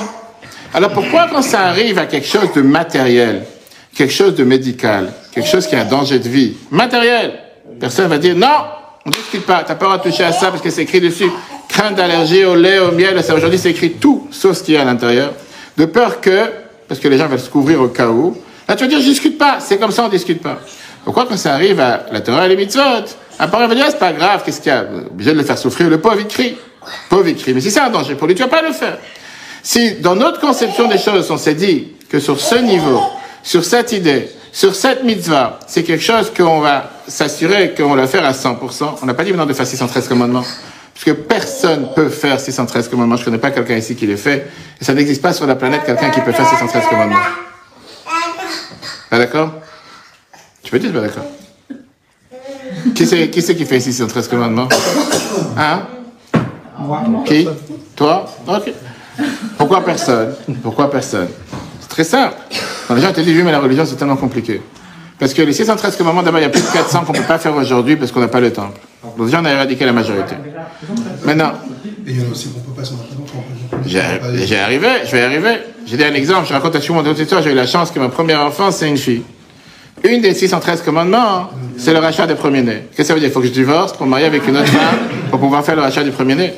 Et une des 613 commandements, c'est de divorcer avec un guet. Ça veut dire qu'on doit divorcer pour pouvoir avoir un guet. Pour... De quoi on parle J'ai quelqu'un qui te dit faut faire. De quoi tu parles C'est pas. Et après, ça, dans les quelques centaines ou les quelques dizaines qui nous restent, il y a des mitzvot pour l'homme, mitzvot pour la femme, pour Shabbat, pour les fêtes, le jour, la nuit. Donc quand tu découpes tout ça, il te reste quelques dizaines peut-être à pouvoir faire. Je ne peux pas faire ça. Pas certainement de faire 613. Mais de te dire qu'il y a une mitzvah pour laquelle ça vaut la peine et il faut le faire, ça c'est oui important. Bon, je t'en prie terminer avec une histoire. C'est une des raisons pourquoi, dans le Seder de Pessah, faire dans quelques mois, on a l'habitude de voir ce qu'on appelle juste avant l'histoire de la Gada Yachatz. On coupe la matzah en deux, on cache une moitié en général qui est la fille commune, qu'on met de côté, et l'autre moitié on met dans le plateau. Et on dit en général, c'est ça que les enfants vont chercher, après ils sont tout contents, ils ont retrouvé, on promet des cadeaux, on va savoir. Mais tout ça c'est bizarre. Qu'est-ce que tu vas cacher une moitié qu'après tu vas la découvrir pour manger? D'abord, tu vas la manger cette moitié. C'est pas que tu vas la cacher pour la jeter, la brûler, tu vas la manger après. Pourquoi tu vas la cacher? Si le but c'est de la manger, laisse-la sur le plateau depuis le départ. Il y en a qui répond très riche. Les enfants, ils vont toujours chercher ce que tu caches. Qui veut dire, la nuit des Seder, c'est la nuit de l'éducation. Et là, on est en train d'éduquer le père, pas l'enfant. On est en train de dire que tu peux pas mentir à un enfant. Les enfants, ils croient pas sur ce que tu mets sur la table. Ils croient pas que quand tu dis, c'est important d'avoir la matzah, important d'avoir le maror. Ça, tu es obligé de le faire. T'as pas le choix, t'es juif, c'est pour ça que tu le fais. Et ils veulent savoir qu'est-ce que tu as dans ton WhatsApp. Qu'est-ce que tu regardes comme film la nuit, tout seul ou pas tout seul? Qu'est-ce que tu fais quand tu pas devant les enfants? Quelle est ta discussion avec ta femme, avec tes amis? Quel, est ton centre d'intérêt réel? Qu'est-ce qui te passionne dans la vie? Est-ce que tu es passionné du match de foot qu'il y a ce soir Ou tu es passionné du cours de Torah que tu écouté ce soir Ou de la synagogue que tu es parti écouter le rabbin qui t'a parlé pendant une heure et pour ça tu étais tellement fatigué que tu es sorti dehors pour prendre de l'air Et va savoir, chacun avec ce qui le touche ou ce qui le touche pas. Mais j'ai un enfant, il remarque beaucoup plus quelle est la passion et dans quoi un parent vit, c'est qu'est-ce que tu vas lui dire de faire? J'ai toujours fait le même exemple. Il suffit que tu dises à un enfant, il faut dire la vérité, il faut pas mentir. Et quelqu'un tape à la porte, il dit, dis-lui, je suis pas là. Il a compris pourquoi il faut pas mentir. Tu peux lui dire du matin jusqu'au soir, il faut pas mentir. Il a compris qu'est-ce que ça veut dire pas mentir. Il sait ce que ça veut dire, il faut pas mentir. Il a compris. Ça, c'est la manière comme un parent le dit tout. Et c'est tellement riche parce que je dis encore une fois, quand on regarde dans la société et dans tout ce qui se passe, on n'a pas le droit d'être ce qu'on appelle apologétique ou essayer de vouloir aujourd'hui se défendre, mais les malheureux, mais les malheureux innocents. Mais c'est comme, on a, nous, un devoir de répondre pour les atrocités des autres. On a le devoir aujourd'hui de se justifier pour le mal que les autres y font. Il n'y a pas d'innocents dans Gaza. Je veux dire en live. Il n'y a pas d'innocents quand on a vu ce qui s'est passé pendant le 7 octobre et avant. Quand on a vu combien de, nos, de, de, de, de, gens qui ont été, je veux dire, euh, les, pas les capturés, les, les otages, cachés chez des docteurs, cachés chez des familles, cachés chez je ne sais pas combien de gens soi-disant normaux. Quand on sait combien de Gazaouites sont venus pour aller euh, voler, brûler, massacrer. Alors oui, les gens diraient innocent. Quelqu'un qui est innocent, Israël a ouvert des couloirs humanitaires pour pouvoir s'enfuir et partir. Quelqu'un qui est vraiment innocent, il a tout à fait la possibilité de partir. Mis à part le fait qu'il y a tellement de massacres sur Terre que personne n'en parle. Encore en ce moment avec le Soudan, etc., que le monde ne s'affole pas tellement. Mais ce qui compte, la seule chose, c'est ce qui compte, c'est qu'est-ce qu'Israël fait. Il n'y a pas une fois dans l'histoire humanitaire tout entière, en 3000 ans d'histoire, qu'on a ouvert des couloirs humanitaires pour les nazis, qu'on a ouvert des couloirs humanitaires pour Al-Qaïda, qu'on a ouvert des couloirs humanitaires. On est le seul à marcher sur la tête et avec ça, ce que tu fais, c'est de façon tordue. Toi, que tu vas faire, c'est pas juste. Alors nous, on a maintenant le devoir de vouloir commencer un argumentaire et donner des explications. Il n'y a pas d'argumentaire. La terre d'Israël nous appartient depuis 3000 ans. Dieu nous l'a donnée. C'est la nôtre. Et c'est ce que la Torah attend de chaque dirigeant juif de le dire haut et fort avec une petite passe sur la tête que ce soit aux Nations Unies ou ailleurs. Dieu nous l'a donné, ça reste la nôtre. Tu veux l'accepter, tant mieux. Tu veux pas l'accepter, a des dizaines de pays autour qui peuvent te vouloir, et jusqu'à présent, malheureusement, personne ne veut. Mais ça, c'est une parenthèse, c'est pas le cours de ce soir, en tout cas. Je voulais terminer avec une très belle histoire par rapport à ce qu'on vient de voir, parce que c'est tellement riche. Et je pense que cette approche, c'est pas une approche sur parent-enfant, c'est une approche avec aussi le couple. Dans la vie de couple, on a le devoir de se dire que pour réussir, on ne peut pas faire l'un en même temps. Qu'est-ce que ça veut dire On ne peut pas faire l'un en même temps? Je vais montrer après dans les livres que j'ai amené l'édifice numéro 1, l'édifice numéro 2, des conseils du rabbi merveilleux sur le couple, qui est que si on a décidé de vivre cette vie ensemble, d'avoir ces deux moitiés d'âme qui s'unissent sous la choupa, que ça c'est ce que forme la vie de couple. Ces deux moitiés d'âme qui se sont réunies sous la choupa pour vivre ce chemin dans la vie ensemble, c'est ensemble pour tout, pour le bien comme pour le mal. Quand il y a des moments joyeux, quand il y a des moments plus difficiles, quand il y a des doutes ou quand il n'y a pas des doutes, quand il y a des moments dans lesquels, je parlais avec une fille une femme qui s'est mariée, qui a deux enfants, et qu'elle est malheureuse du fait qu'un des enfants, maintenant, il est en vacances. L'enfant, il a, il a deux ans. Malheureuse que l'enfant, il est maintenant en vacances. Elle me dit, mais regarde-moi ce qu'il me fait dans la maison, vraiment, comment il retourne à la maison? Elle fait, quelle, j'en peux plus. Ça a pris quelques jours qu'elle a C'est déjà une maman. Je lui ai dit, c'est quoi? Remercie le bon Dieu que tu as des enfants. Saute en l'air. Remercie pour Dieu que tu as la chance d'avoir des enfants qui font la pagaille à la maison. Comme ces enfants qui font le bruit pendant tout le projet. Dès que j'arrête, il va arrêter, je vous garantis, c'est comme ça. C'est l'habitude. Remercie le bon Dieu tu as la chance d'avoir. Tu as tellement de gens sur terre qui voudraient avoir un enfant. Tu as tellement de gens sur terre qui voudraient pouvoir réussir et que, et c'est malheureux. C'est, je veux dire, c'est la vie humaine. Pas seulement la vie humaine, j'allais dire, c'est surtout aussi un caractère plutôt français. Je dire, quand on voit la société israélienne, je dis quand on voit je dis, je suis avec les soldats depuis 19 ans, c'est pas d'aujourd'hui, depuis 19 ans, peut-être on pourra voir le film après, euh, depuis 19 ans dans les bases militaires. Et quand j'étais une fois, c'était il y a quoi? C'était, je crois, il y a une dizaine d'années, Tsukaitan, 2014. Exactement il y a 10 ans, en août 2014. On est parti voir, encore une fois, on était rentré dans Gaza pour ressortir trois mois après, comme malheureusement on a fait tellement de fois. Et ce soldat, il avait 42 ans. Et il était sur un D9. D9, c'est les, les, les, bulldozers de Tzal qui vont aujourd'hui, qui à l'époque allaient détruire le tunnel du Hamas. C'était en août 2014. Je sais pas qu'on a découvert ça aujourd'hui. Bref, et moi j'ai entraîné les filines de soldats. On était dans l'hôpital Shivat à la Chomère. Et je rentre dans l'hôpital, il y a sa femme qui est assise avec ses deux enfants. Et lui, il est plâtré de haut, presque de haut en bas. Les mains et les pieds. C'est quoi son histoire? Il était sur un D9, il a reçu un missile du Hamas sur la tête. Et comme il est juste euh, protégé avec le gilet pare-balles et le casque, qu'est-ce qui a tout pris? Les mains et les pieds.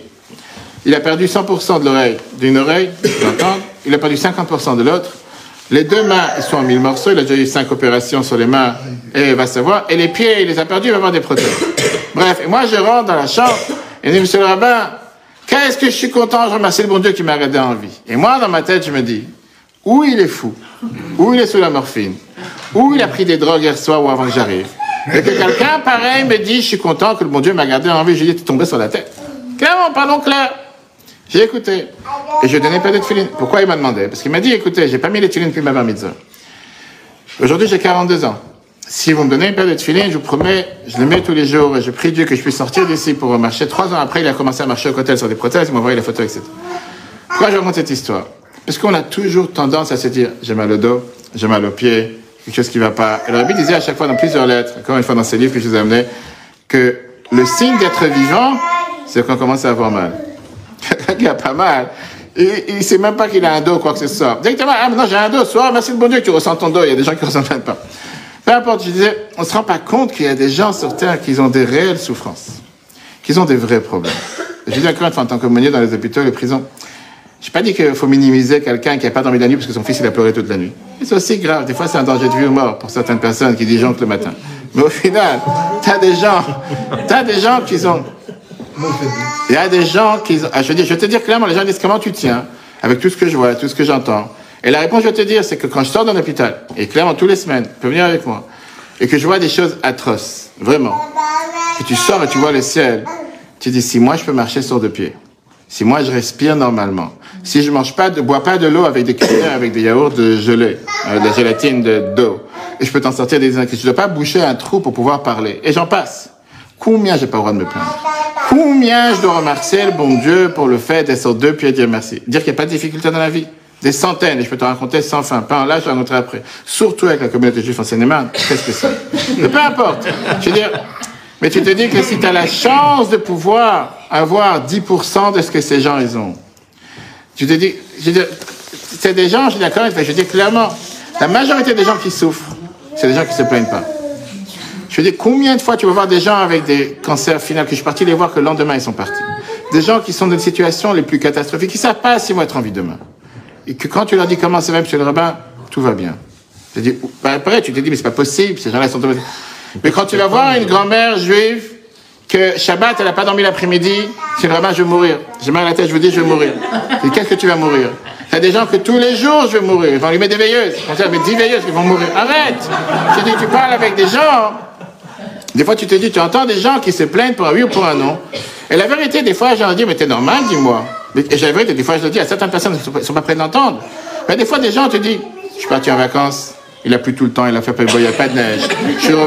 Mais sans arrêt, sans arrêt, tu entends des gens qu'au lieu de regarder les points positifs, tout, tout, tout le temps en train de regarder quelque chose qui va pas. J'ai fait la queue à la boulangerie, la baguette était trop brûlée. J'ai fait ça, l'autre il m'a découpé. Toujours il y a quelque chose. Je dis, moi et ma femme, on sait, on connaît des gens. Vraiment, des fois je me dis, ils sont toujours négatifs. Toujours en train de se plaindre. Et des fois tu te dis, mais je comprends pas. J'ai, je une histoire, quelqu'un la semaine dernière, il m'écrit. Au début de la semaine, il dit, monsieur le rabbin, en ce moment, tout va mal pour nous. Ouais, ça va, ils ont dû certainement recevoir un, un, missile du Hamas à la maison, et certainement des, des, terroristes qui sont passés par la porte. Ouais, ça va. Tout va mal. Il commence à me raconter.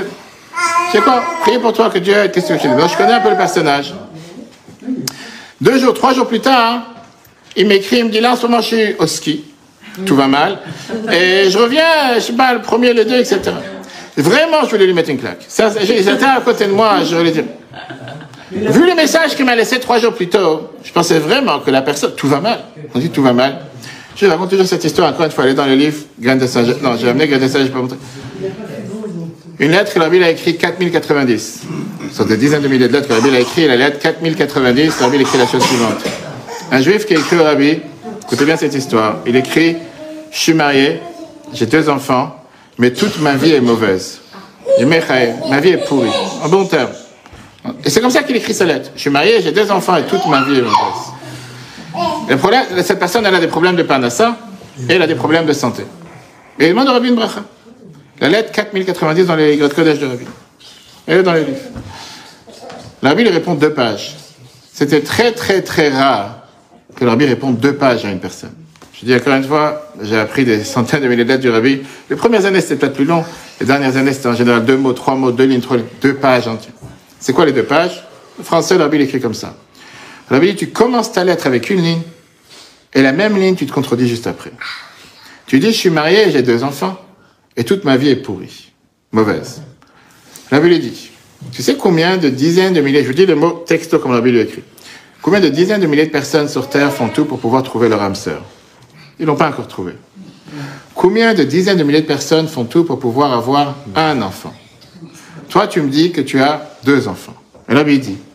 Et apparemment, tu n'as pas fait quelque chose de spécial pour les avoir. C'est un coup de baguette magique. C'est naturel. Et tu viens et tu oses dire ma vie est mauvaise? Je vais te dire une chose. Peut-être que le fait que tu as des problèmes dans la panassa et des problèmes de santé, c'est parce que tu es tellement ingrat avec la bonté que Dieu te fait tous les jours. Je dis, c'est une lettre qui est très dure. Mais Rabbi lui dit que la première des choses qu'on apprend dans le peuple juif, première phrase qu'un juif dit le matin, c'est quoi? Moderne. Je te remercie, j'ai ouvert les yeux. Tu as la chance d'avoir une femme à côté de toi, un mari à côté de toi, un enfant à côté de toi. Tu pas mari, femme, enfant, tu as le ciel, tu as un toit sur la tête. Il y a des milliers de choses. Et la Bible lui répond en lui disant, je suis pas en train de dire que tu mérites pas d'avoir du bonheur tu mérites pas d'avoir la panassa. Mais la dit, je te demande une chose. Apprends à reconnaître le bien que Dieu fait avec toi tous les jours. Arrête d'être tellement ingrat avec la bonté que Dieu fait envers toi.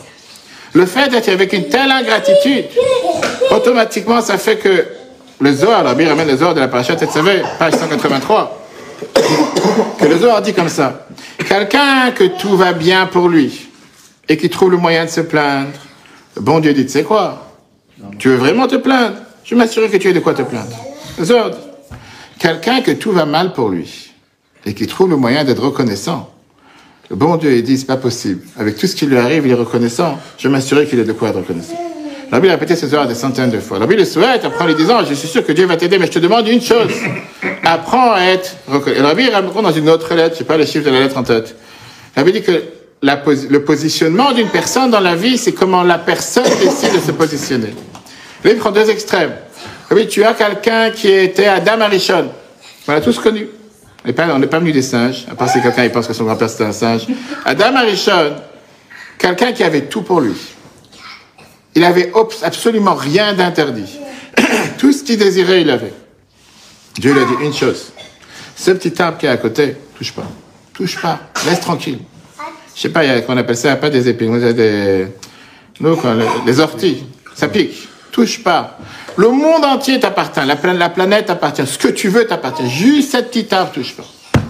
Pas touche pas, mange pas, pardon. Je suis trompé. Ça, c'est déjà, j'ai pris les réponses de Chava. Juste cette petite arbre. Non, il fallait juste qu'il prenne. Le rabbi continue dans la lettre. T'as un juif qui est dans une baraque à Auschwitz. Le rabbi a souffert pendant la guerre. Le rabbi était en France de 1933-1941. Et son frère s'est fait tuer par les nazis. Son père il a été exilé en Sibérie. Le rabbi a énormément souffert pendant la guerre. C'est notre histoire, on peut voir ça dans les livres. Le rabbi n'a pas parlé de ça comme quelqu'un totalement déconnecté. Le rabbi dit quelqu'un qui était dans les baraques à Auschwitz. Le matin il se réveillait et disait Moderne, le je te remercie que tu m'as donné la vie encore un jour. Le rabbi dit tout dépend où la personne se positionne. Et l'Agmara nous dit dix personnes qu'ils ont voulu quelque chose qu'ils n'avaient pas alors qu'ils avaient tout pour eux. Ce qu'ils ont voulu, ils n'ont pas reçu. Ce qu'ils avaient, ils ont perdu. La te cite Korach, qui était riche, Aman, qui avait tout pour lui, mais bientôt bientôt la fête de Purim. Combien dans la vie on a le devoir Pas seulement d'être reconnaissant. Et comme on était là au terme de jalousie, oui, on a le droit d'avoir le meilleur, et oui, on a le droit d'avoir une meilleure santé, oui, on a le droit d'avoir...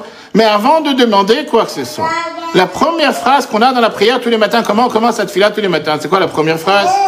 Odou, Odou Lachem, Kirovishmo, la première phrase de la tfila. Remercions à Dieu. On est schizophrène du remerciement.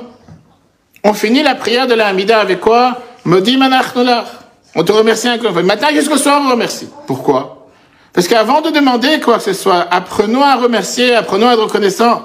Et je dis encore une fois, sans minimiser les difficultés, beaucoup de gens ont des difficultés. Mais si on est capable de se dire, ces difficultés sont là, comme je dis aujourd'hui, au moment où on parle, quand sait la situation de 300 000 nos frères et sœurs qui sont délocalisés chez eux depuis trois mois, quand on sait qu'on a aujourd'hui, dans le nord comme dans le sud, des maisons bombardées tous les jours, quand on sait qu'on parle que du sud, mais on oublie que dans le nord, des villes entières sont en train de se faire détruire par le Hezbollah tous les jours. Quand on sait qu'on a de nos frères et sœurs qui sont dans des hôtels depuis trois mois, qui, c'est à vomir. Je les entends parler la semaine dernière, ils te disent, pendant 30 ans, je ne vais plus les payer dans un hôtel. On s'ennuie tellement, on n'a pas de vie, on n'a pas de travail. Tout le nord. Je ne parle même pas de ce qui se passe dans le sud. Quelqu'un aujourd'hui peut oser se plaindre.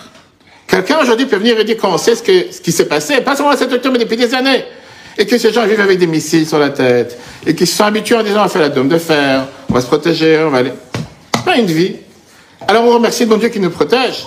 Mais combien ça nous oblige à regarder le bien, la vie qu'on a. Tous les jours, H24, 7 jours sur 7, et combien doit reconnaissant. Je voulais raconter l'histoire avant de terminer, mais il y avait d'autres questions. Une très belle histoire. Il y avait une fois un homme et une femme, un couple qui sont venus voir le Rav Segal Fula, qui est un shler du Rabbi. Et ils demandaient une bracha pour le mariage. Et ils ont dit qu'ils ne sont pas prêts de se marier sans avoir la bracha du Rabbi. Le Rabbi avait l'habitude d'envoyer à chaque fois une lettre pour le mariage, une lettre de bénédiction, etc. Le Rav Segal a dit on a l'habitude que quand on demande une bracha, on a le devoir de faire un keli, faire ce qu'on appelle un réceptacle, un récipient. Et ça serait bien vous preniez sur vous une mitzvah. On n'a pas une bracha au Rabbi sans faire d'abord quelque chose. On dit que la pluie qui tombe sur du ciment, ça marche pas. Ça pousse pas. Ça, tombe sur une terre qui est travaillée et labourée, là ça marche. Ils ont dit, nous on n'est pas religieux. On lui demandé une bracha pour le mariage, ça s'arrête là. À la fin, ils ont décidé de jouer à un jeu, de faire croire comme si le Rabbi ne va pas comprendre. Et ils ont décidé d'écrire, on demande une bracha au Rabbi pour le mariage, et on est prêt à prendre sur nous de faire les mitzvot petit à petit. Monter crescendo, comme on dit. Sans dire quoi, on, dit, on va devenir des bons juifs, comme les gens disent aujourd'hui. Parce qu'aujourd'hui, je suis un mauvais juif, je vais devenir un bon juif. Ça veut tout et rien dire. Et ils pensaient qu'ils allaient tromper le rabbi en disant Ah, on a décidé de, de s'améliorer, c'est très bien. Trois jours après, le rabbi répond une réponse, je dis le mot. Le rabbi répond comme ça Shabbat, kashrut, pureté familiale, ça s'appelle pas aller crescendo. C'est la base. Mais ça, c'est comme ça. Il leur a eu la réponse. Ils ont dit sais quoi, même pas un rêve. Tout tranquille, quand tu parles, on n'est pas religieux. On vit dans un kibbutz, on vit à Be'er, on vit à Nachalos. Laisse pas ton ira, on ne passe pas pour nous. Il a dit, écoutez, le rabbi a dit que ça c'est la condition pour la bénédiction. Faites ce que vous voulez, je ne suis pas là pour vous forcer à faire quoi. Quelques semaines plus tard, ils sont revenus pour demander au rabbi, à demander au Rav Segal, on est prêt à faire ce que le rabbi a demandé. Et là, le rabbi leur a donné la bracha. Ils se sont mariés, après la coupa, et ils ont commencé à avancer dans la Torah et les méthodes. Maintenant, la question, elle est quoi? Tu as des juifs simples, pieux, qui viennent demander une bracha au rabbi pour le mariage. Le rabbi peut pas être, toi t'es mesquin, qu'est-ce que ça te dérange de donner une bénédiction à un juif? Un juif demande une bracha pour son mariage, je ne pas lui dire je te bénis, que tu as des enfants, tu as la richesse. Qu'est-ce que ça te dérange? Qu'est-ce que tu dis Tout d'un coup, tu commences à mettre le paquet, la bombe sur la tête, ta peut-être familiale, Shabbat. Et la réponse, elle est que le rabbi savait très bien quelle est la clé de la réussite. Un juif, c'est pas parce qu'il a un chai, ou parce qu'il a une main, ou parce qu'il a, je sais pas, Magen David, ou parce qu'il a les t-shirts Bring them home, ou va savoir quoi d'autre. C'est pas ça qui rend quelqu'un juif. Parce qu'il a mangé du couscous vendredi soir, ou parce qu'il va savoir quoi d'autre. Tout ça, c'est bénéfique, mais nos cousins le font aussi. Un juif, c'est pas d'abord qui nous sommes dans notre âme. Comment nous appartenons au peuple juif. Grâce à la Torah et à l'Église, comme on l'a dit tout à l'heure. Ça veut dire qu'il faut faire tout Shabbat depuis le départ. Il n'a pas dit ça. Ça veut dire qu'il faut 100% manger cachot depuis le départ. Il n'a pas demandé ça non plus. Pureté familiale à 100%. Mais commence un pas. Commence à faire une heure Shabbat. Commence à manger un repas cachère. Commence à faire en sorte qu'au moins une chose tu vas pas faire entrer à la maison. Il y a tellement de détails et dans la Torah, on peut aller sans limite. Ça n'existe pas quelque chose qu'on a dû arriver à la perfection. On n'est jamais parfait. Et c'est ça ce que Rabbi voulait avec eux. Alors disant, vous me dites que vous faites rien, commencez, commencez à faire un détail Shabbat. Vendredi soir, une heure, qui douche, là, peu importe. Commencez peut-être familial, aller au mikveh, mais vous n'allez pas faire tous les autres détails. Commencez avec la cache et petit à petit, vous allez avancer comme ils ont fait dans la vie. Le cours en replay sur etoa.fr, que Dieu fasse qu'on puisse d'abord étendre que des bonnes nouvelles de nos frères et sœurs d'Israël, que nos soldats réussissent à éliminer tout ce mal et tout ce cancer qui existe dans les quatre coins d'Israël et dans la planète, qu'on puisse entendre et partager que des bonnes nouvelles, que tous ceux qui sont endormis ou presque endormis, qui puissent dormir tranquille ce soir sans cauchemar, et que Dieu fasse qu'on puisse toujours, toujours partager des bonnes nouvelles, et encore une fois, un grand remerciement à Jérôme et Sandra pour avoir organisé ce magnifique cours. Pour l'instant, c'était l'introduction. S'il y a des questions, avec grand plaisir, je vais vous montrer tout